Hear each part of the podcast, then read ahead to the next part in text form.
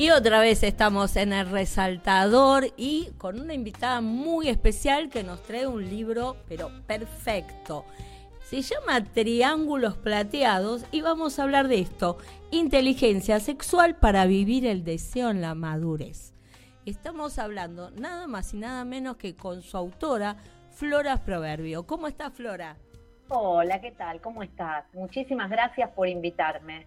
Bueno, Flora, cuando nos conocimos hablamos de que estábamos en un par de grupos y tenía que ver con que también, más allá de este libro, lideras grupos de mujeres de más de 50 y hablas sobre todo esto que tiene que ver con la eh, generación plateada, que, bueno, explicarnos un poco de qué se trata el término o de dónde salió el término, que lo aplicamos en este caso para los triángulos. Sí, yo trabajo con todo lo que tiene que ver con eh, la longevidad o la longevidad positiva. Trabajo mucho en, consultoría con empresas, pero este proyecto del libro es un proyecto personal porque me interesa mucho todo lo que tiene que ver con ser mujer, ser mujer madura en este momento mundial. Eh, y esto tiene que ver con un fenómeno eh, primero, lo que se suele llamar la nueva longevidad, eh, la revolución senior, bueno, tiene muchos nombres este fenómeno, pero que es ni más ni menos que decir, durante los últimos 50 años, la expectativa de vida se extendió muchísimo. Nuestras vidas de repente son mucho más largas, siempre hubo personas que llegaron a viejas, a longevas, pero por primera vez esto es un fenómeno colectivo. Por primera vez la mayoría de las personas llegaremos a tener vidas muy largas. Este cambio cambia todo, cambia cómo transitamos nuestras vidas, cómo pensamos las etapas de la vida y como que de alguna manera estos 20, 30 años que se agregaron, yo como, no es que se agregaron como al final, digamos, es como que se metieron entre la adultez y la vejez antes la transición entre ser adulto o adulta y ser viejo o vieja era de unos años y ahora esa transición lleva cada vez más tiempo y de alguna manera la madurez se va instalando como una etapa de la vida, como se instaló la adolescencia o la juventud, que antes no existían. Hace 100 años no existía la adolescencia como etapa de la vida. Claro, tal cual. Este, y todo ese fenómeno, cuando lo pensamos desde la perspectiva de qué significa ser una mujer madura, bueno, hay que desandar muchos prejuicios, muchos preconceptos, porque por lo general las mujeres maduras nos sentimos, nos sentíamos, quiero decir, eh, invisibilizadas, ¿no? Como que la gran queja es, bueno, me siento invisible, no soy representada, no soy mirada, y un terreno en donde esa invisibilidad, digamos, donde el cruce entre machismo y edadismo, que es el prejuicio respecto de, la edad, eh, se manifestaba con toda su fiereza, es el mundo del deseo sexual, ¿no? Está un poco como subyacente este relato de que llega la menopausia y nuestro deseo sexual no tiene tanta como razón de ser o no es, eh, desaparece, ¿no? O, por ejemplo, si nosotros buscamos sexualidad posmenopausia en Google, vamos a ver que todas las imágenes que aparecen, la mayoría son de mujeres sufriendo, ¿no?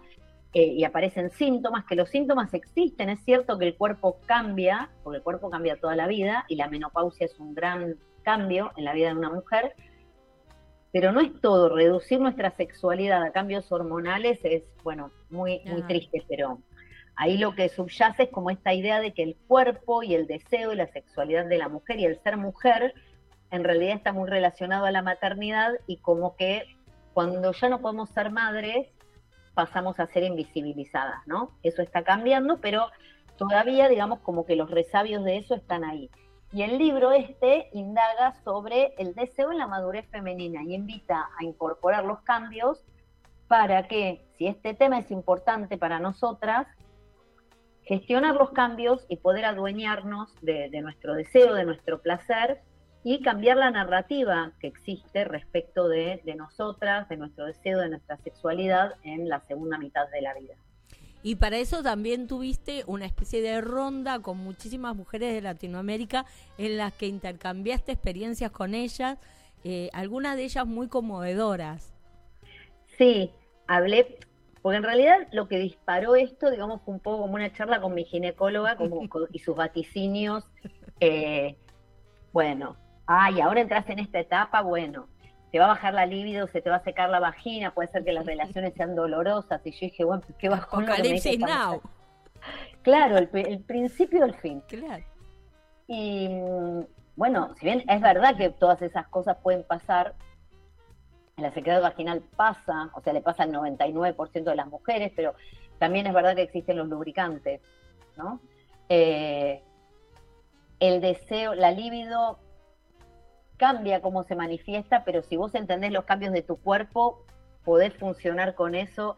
Pero si, si vos no tenés la información para entender cómo funciona tu cuerpo en esta etapa, las emociones en esta etapa, bueno, puede ser que, eh, que decidas bajar la cortina pensando que ya el deseo y la sexualidad no tienen como un rol o, se está, que se están yendo de tu vida, ¿no? Cuando, cuando no es así.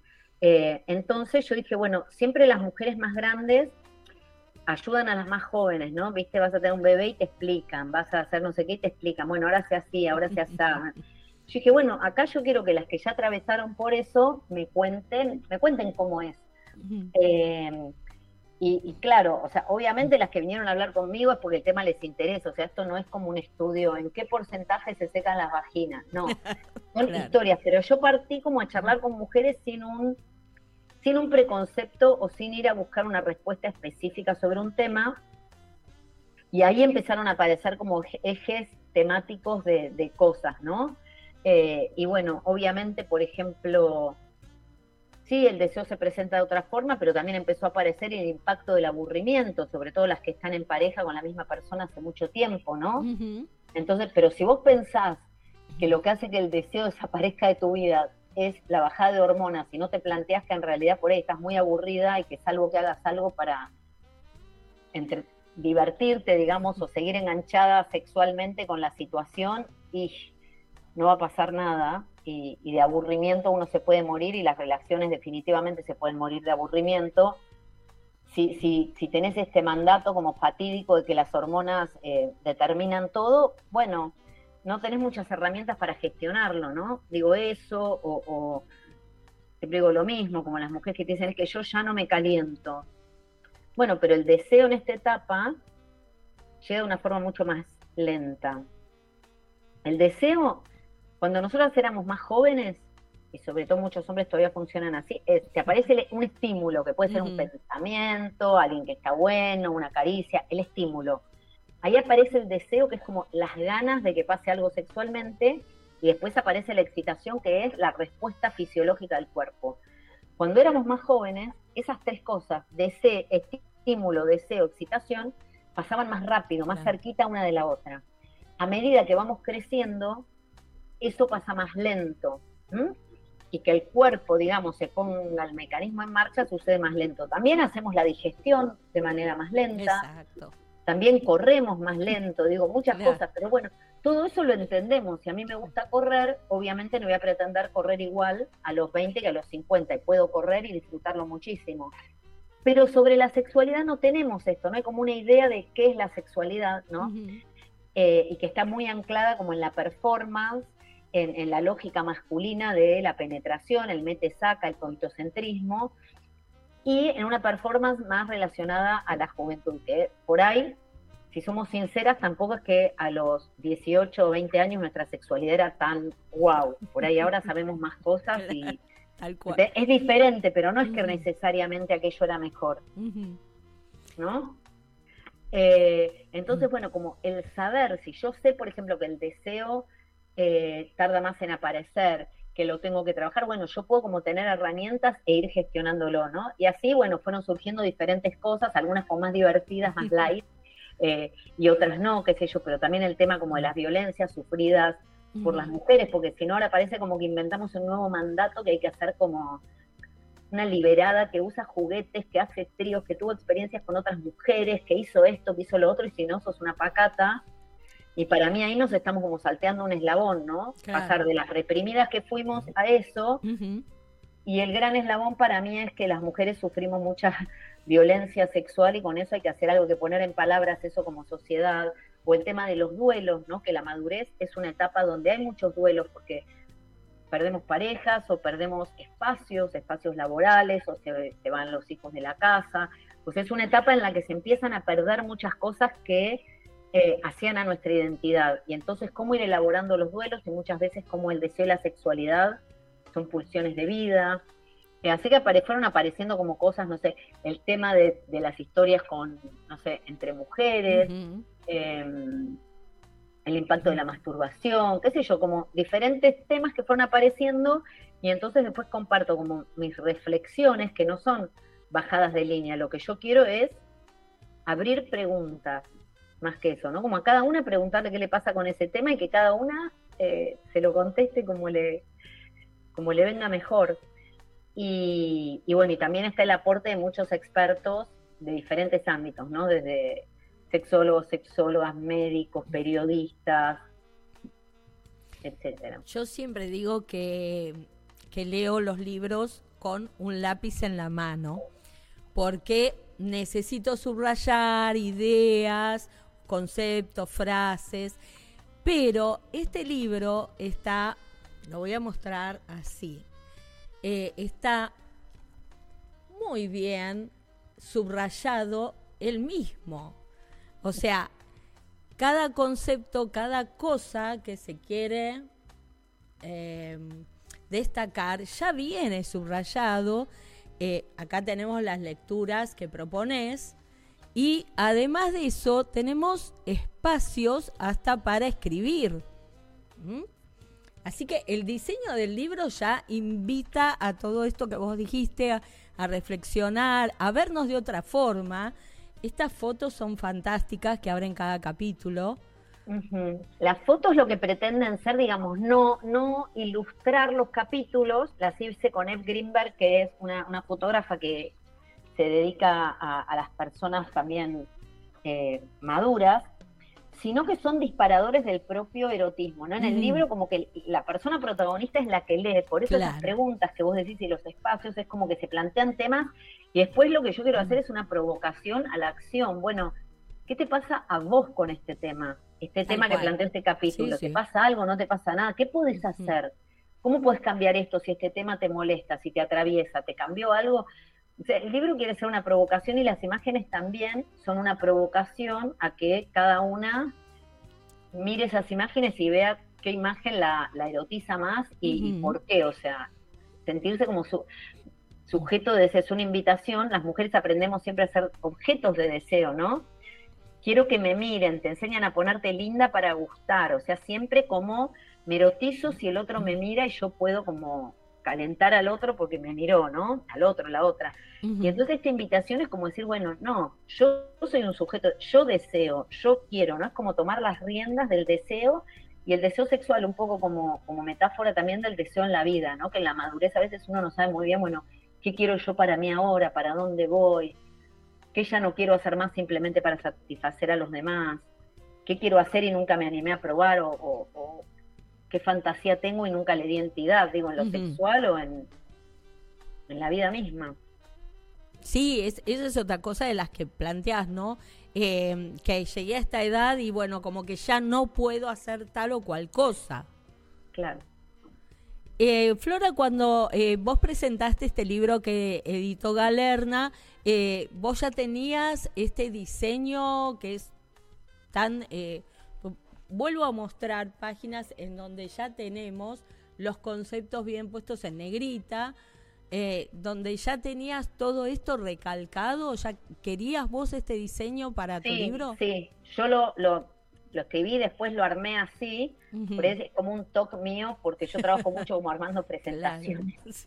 Presentaciones, presentaciones de PowerPoint, paper de Word, entonces como esta cosa, entonces yo tengo, no sé, las itálicas y el margen metido para adentro para, después la, editorial me, por ahí me cambió como algunas cosas, ¿no? Por ejemplo, hay una cosa como la liñita al costado, yo lo había hecho de otra forma, pero sí, yo quería tener como jerarquizado, por ejemplo, dentro de los relatos de la gente que habla o de los expertos, un párrafo que fuese como la idea rectora y principal.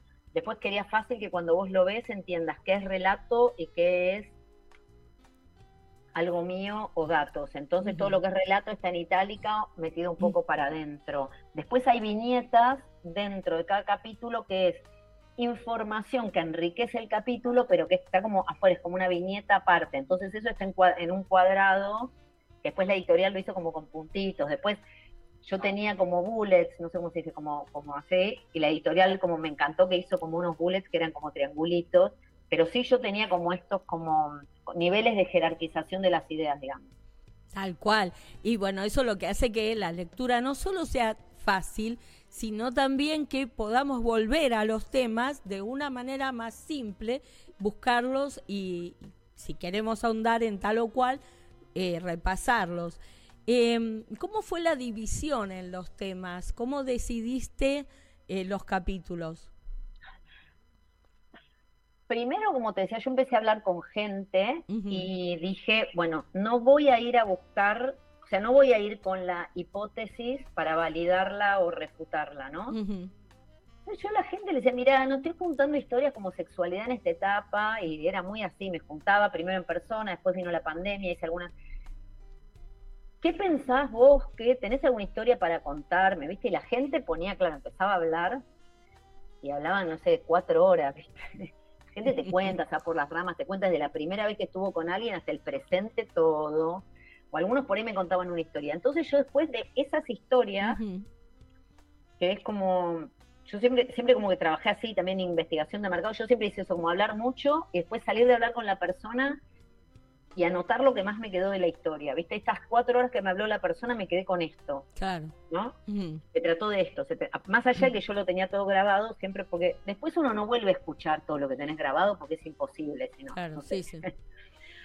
eh, y entonces después empezaron como a, unirse, viste, como que dices, ah, la historia, esta historia por ahí se habla con esta. Como historias que por ahí tenían como cosas en común. Y dice, bueno, estas historias todas tienen esto en común. Bueno, acá hay un tema. Se me empezaron a armar como ejes temáticos que surgieron solos. Yo no fui como a decir, está este tema, está este otro. Fue como un proceso de investigación y yo lo que quería también era que el libro tuviera tres cosas. Una información para poder gestionar esto. Otra, quería, quería detalles hot. ¿Entendés? No quería como, porque siempre los libros como de sexualidad o menopausia, parece que te están hablando, no sé, viste, de, físico, química, totalmente frío. Yo quería detalles hot. Y yo también tengo como herramientas de haber trabajado mucho en investigación de mercado para ir haciendo lo que se llama laddering, ¿no? Como una escalera. Entonces, suponete, la gente te dice, no, bueno, y él era era muy buen amante. Entonces, ah, buen amante, ¿cómo?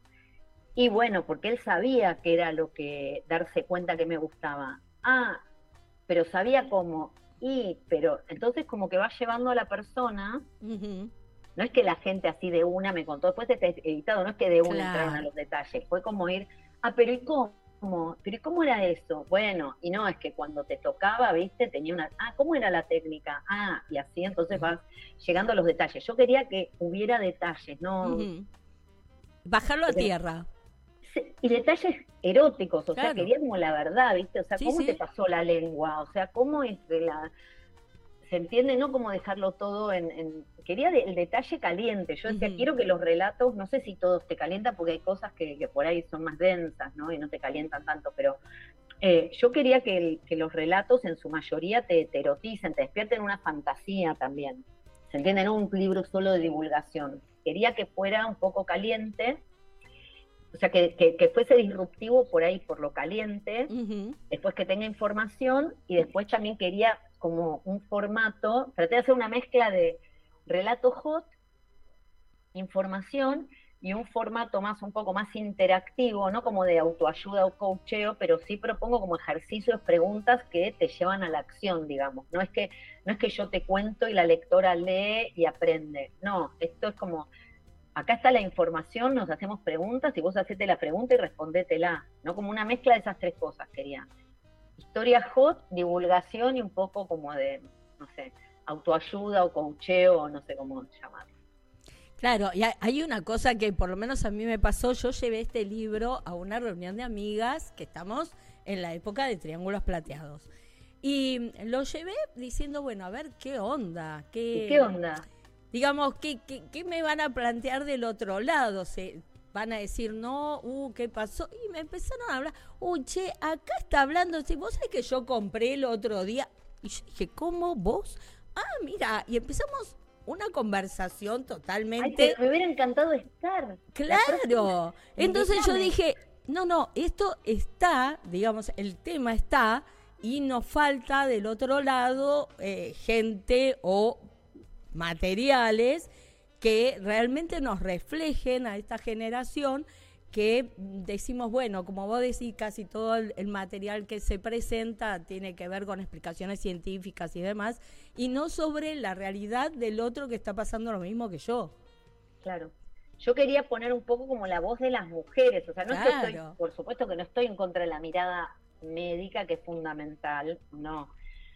Pero no solamente la mirada, claro, medicalizada de nuestro cuerpo, el cuerpo tan atravesado por la mirada médica, en donde no sé si, llegaste a leer todo, pero a mí me pareció fuerte cuando empecé a entender todo el impacto que tiene, por ejemplo, lo poco que se piensa en nuestro suelo pélvico, ahora las mujeres jóvenes se está empezando a hablar más, y es esa mirada de nuestro cuerpo en donde parece que si el cuerpo ya hizo el bebé, digamos, nunca más se vuelve ese cuerpo. Las mujeres que tuvieron hijos están más preocupadas por la panza que por el suelo pélvico. Y el no cuidar ese suelo pélvico después hace que la incontinencia aparezca más temprano. Claro. La incontinencia que podría aparecer después, o un prolapso. Y el desdén como con el que la medicina trata nuestros cuerpos, porque en realidad la mejor forma de trabajar el suelo pélvico es teniendo orgasmos y masturbándose. ¿viste? Tan simple y placentero como eso. Claro, o sea, el orgasmo tiene una función también, o sea, el orgasmo hace que ese músculo trabaje, y como me explicó después una kinesióloga de suelo pélvico, me decía, mira, los ejercicios voluntarios trabajan el 30-40% de las fibras. Un orgasmo trabaja el 100% de las fibras de esos músculos. Y es maravilloso. Es maravilloso. Digo, y entonces, pero como la mirada, o sea, la, la, dicotomía, ¿no? Como de, del cuerpo visto como enfermedad o patología, y entonces cómo esa mirada nos reduce, nos quita posibilidades de estar mejor, hace que nos hagamos pis antes, que se nos baje el útero antes, que disfrutemos menos, ¿no? No, tal cual, bueno, por eso digo, a, partir de esta eh, conversación que yo tuve, eh, tuve gente de, ese grupito con el que armamos un chat y nos empezamos a pasar ejercicios de suelo pélvico y también, no sé, eh, otras charlas. Eh, nosotras ya hemos tenido un par de, de tupper sex, así que venimos en ese sentido. Ay, me encantaría invitarme. Te invito, obviamente, el próximo año ya te invito a que participes y obviamente que participes como exponente, porque la verdad que eh, lo más divertido es que alguien nos lidere la charla, ¿no? En este caso, el libro lidera la charla y empieza a que el otro, ¿no? Eh, eh, siga con su experiencia y la comparta y no nos sintamos solas si nos pasa algo, como vos decís, bueno, que puede ser, no sé, desde la sequedad hasta no saber usar un conejito, hasta, hasta lo que sea, ¿no? Eh, la verdad es que nos falta gente que nos lleve a estos temas, que, que nos deje mm, compartir la conversación. Claro. Sí, total. Yo lo que quise hacer es eso, porque yo no soy médica.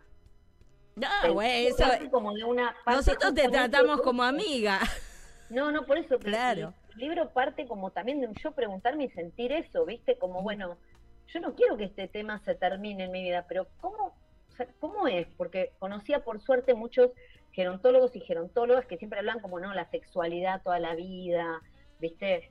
Eh, no sé, deseo hasta el último suspiro. Y yo decía, pero para, entre esta mujer, la ginecóloga, ¿no? Que me dice, claro. este bajón y deseo hasta el último suspiro. Yo decía, pero qué onda, yo quiero, la, o sea, cómo es la posta, ¿viste? Como me faltaban imágenes para, para cómo, imaginarme y proyectarme, ¿no? Vos inclusive ponés ahí una historia que pasa en una residencia geriátrica. Hermosa, en Ledor Vador, lo que pasa es que Ledor Vador es un lugar muy, muy de, avanzada, que me abre las puertas y es una historia hermosa de una pareja que se conoció ahí, pero también la importancia de una institución que entiende que el derecho a la privacidad, el derecho al encuentro sexual, el derecho al placer, es parte de gestionar un entorno saludable. Claro. Muy importante para las familias, los que tienen viejos, viejas viviendo en la casa también, ¿no? Sí, sí, totalmente. o, una persona con demencia, por ejemplo, una persona con demencia, si se empieza eh, a masturbarnos en el comedor de la residencia o en el comedor de la familia, el problema no es que se masturba, el problema es que lo hace como en un entorno, entonces lo que vos tenés que hacer es llevar a esa persona a un lugar donde pueda tener intimidad. Y listo, no reprimir. Claro, totalmente, claro, y entender todo lo que le está pasando. Sí, Flora, eh, bueno, primero muchísimas gracias por estar en un feriado encima en tu casa. Eh, después, gracias por el libro, porque eh, más allá del, disfrute al que invitas todo el tiempo y la provocación, que bienvenida sea, eh, son esta clase de libros que, como vos decís, tratan de ayudar al otro, pero haciéndolo reaccionar, ¿no? Todos estos renglones en los que invitas a que uno se exprese son importantísimos. Y, después agradecerte también las explicaciones que das, eh, todo esto que estás haciendo por eh, esta generación plateada. Eh, nos faltó creo que hablar un poco de, esto que también haces de la economía plateada. Sí, la economía plateada tiene que ver, yo trabajo con empresas, mucho en todo lo que tiene que ver con la diversidad etaria en las empresas y también tengo programas sobre el tema y sobre economía plateada en la Universidad del SEMA y suelo hablar en congresos. Y la economía plateada es un término que se escucha cada vez más que tiene que ver con el movimiento económico que se genera a partir de esta transición demográfica que está sufriendo la humanidad, como hablábamos antes. El hecho de que cada vez vivimos vidas más largas y a su vez cada vez nacen menos bebés. Entonces, esto genera muchísimo movimiento económico, no solo en términos de qué servicios necesitan las personas de más de 50, 60, depende la región del mundo corta en un lugar o en otro, pero también todas estas personas como nosotros que, por ejemplo, empiezan a emprender después de los 50 porque les cuesta conseguir trabajo, entonces ahí se genera un montón de movimiento económico, o cuando trabajan, digo, es el movimiento económico que se genera a partir de esto y hay un montón de temas que tienen que ver con la economía de los cuidados, el emprendedurismo de la gente de más de 50, el diseño de productos, servicios, entornos, cómo tienen que ser las ciudades. Pensar, fíjense ustedes, hagan el ejercicio de salir un sábado a caminar por la ciudad y van a ver que los bares están llenos de personas cada vez más grandes. Por ahí uno como no se da cuenta, pero cuando, uno dice cuando éramos chicos, no era que yo a cada lugar que iba estaba todo lleno de tanta gente grande, no, porque no había tanta gente grande, no es una sensación, es verdad, es así, es así, uno camina por la calle, súbanse al subte, miren, cada vez como que el promedio de edad es más grande. En la ciudad de Buenos Aires ya una de cada cuatro personas tiene más de 60 años. En el mundo desde el 2018 ya hay más personas mayores de 65 años que niños menores de 5. Entonces, esto es un fenómeno mundial, está cambiando la conformación de la humanidad. Y esto presenta algunos desafíos, como los sistemas previsionales. Es muy antipático hablar de que hay que subir la edad jubilatoria, pero cuando se inventó la jubilación, la expectativa de vida era 55. A los 60 no llegaba casi nadie, era como que llegaba, bueno. Ahora, si nos morimos a los 90, no te puedes jubilar a los 60. No hay forma, no hay forma de que el sistema aguante. Es antipático plantearlo, pero es, eh, bueno, el sistema de salud, el sistema de los cuidados. O sea, obviamente hay muchos desafíos, pero bueno, que vivamos 30 años más es un triunfo maravilloso. Y, como vos decís también un desafío y para eso también los tenemos que disfrutar. Bueno, bienvenidos al disfrute de los triángulos plateados. Muchísimas gracias Flora por habernos dedicado este, este ratito en tu casa y vamos a seguir hablando sobre este tema que realmente no solo nos apasiona, sino también que lo vivimos. Bueno, bueno, muchísimas gracias por la charla, disfruté muchísimo y nada, súper generosa por todas tus palabras y quiero ir a tu reunión de amigas. Bueno, desde ya que estás invitada. Y otra vez volvemos a recomendar Triángulos Plateados, editado por Galerna de Flora Proverbio. Muchísimas gracias. ¿Fue un chivo? Dale. Que me encuentran en Instagram como Flora Proverbio. Ahí va, todos al Instagram de Flora. Bueno, muchísimas gracias. Un beso enorme.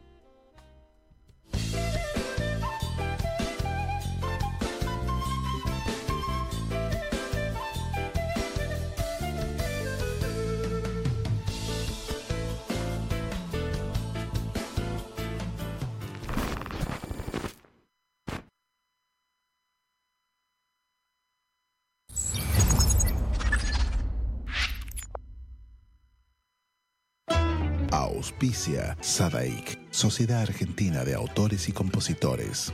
La música está de fiesta. ¿Tomamos mate? Elegí yerba mate Don Omar, de sabor suave y súper rendidora. Carga tu mate de energía. Don Omar te acompaña todo el día. De Chile para el mundo. El artista trascendino Juano Villara presenta su nuevo sencillo, Endechas. Con guitarra y bandoneón, ya la barra va a empezar. Una producción realizada en Argentina, donde fusiona ritmos típicos de Latinoamérica. Si por cerrillos me voy herido de cacharpaya. Endechas ya está en todas las plataformas. Seguilo en todas sus redes. Arroba Juano Villara. Amanecido en las carpas.